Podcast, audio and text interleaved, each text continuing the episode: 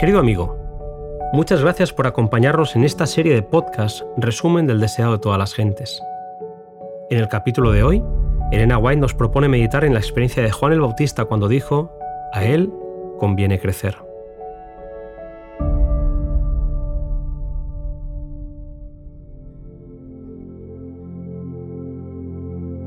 Durante un tiempo, la influencia del Bautista sobre la nación había sido incomparable.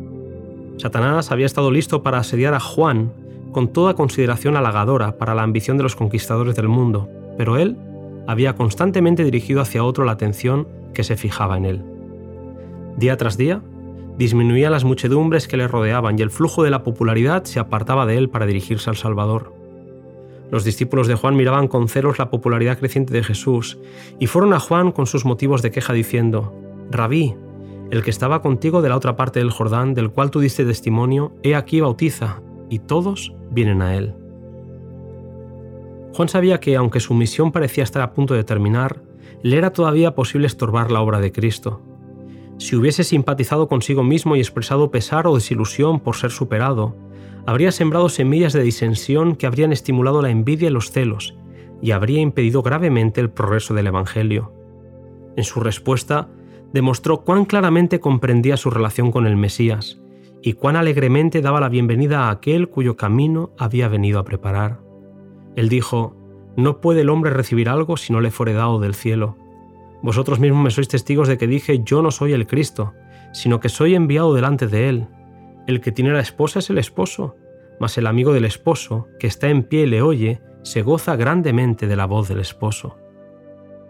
Él había sido llamado para dirigir la gente a Jesús y sentía gozo al presenciar el éxito de la obra del Salvador. Mirando con fe al Redentor, Juan se elevó a la altura de la abnegación. No trató de atraer a los hombres a sí mismo, sino de elevar sus pensamientos siempre más alto, hasta que se fijasen en el Cordero de Dios.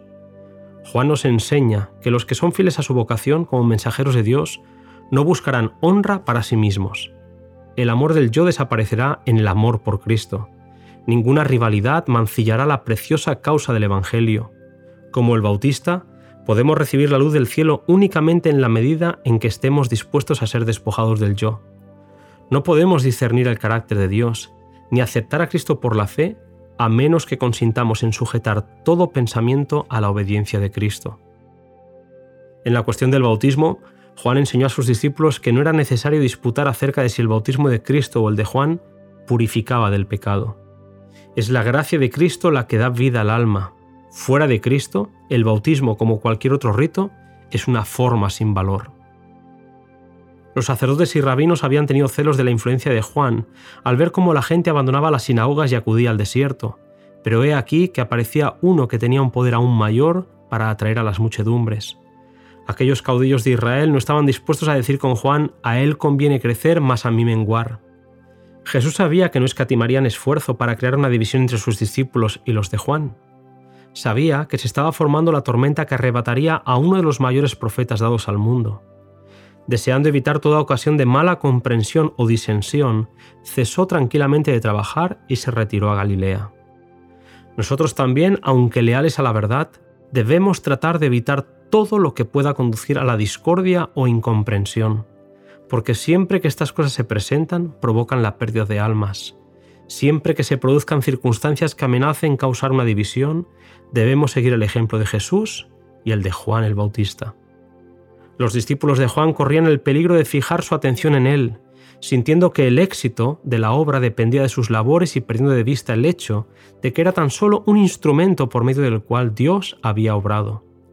Cuando hubo terminado su misión, otra obra debía ser hecha, que su testimonio no podía realizar.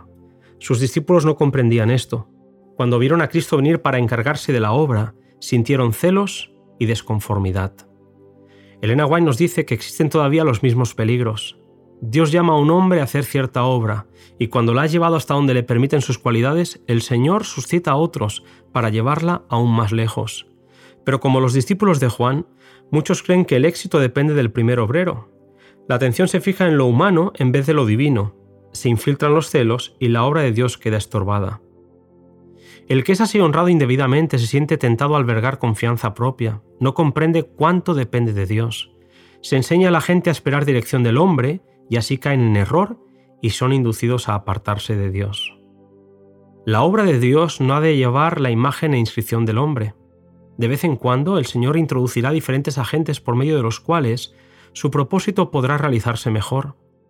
Bienaventurados los que estén dispuestos a haber humillado el yo, diciendo con Juan el Bautista, a él conviene crecer, mas a mí menguar. Precioso el capítulo que acabamos de escuchar. En el siguiente podcast viajaremos de la mano de Jesús hasta el pozo de Jacob.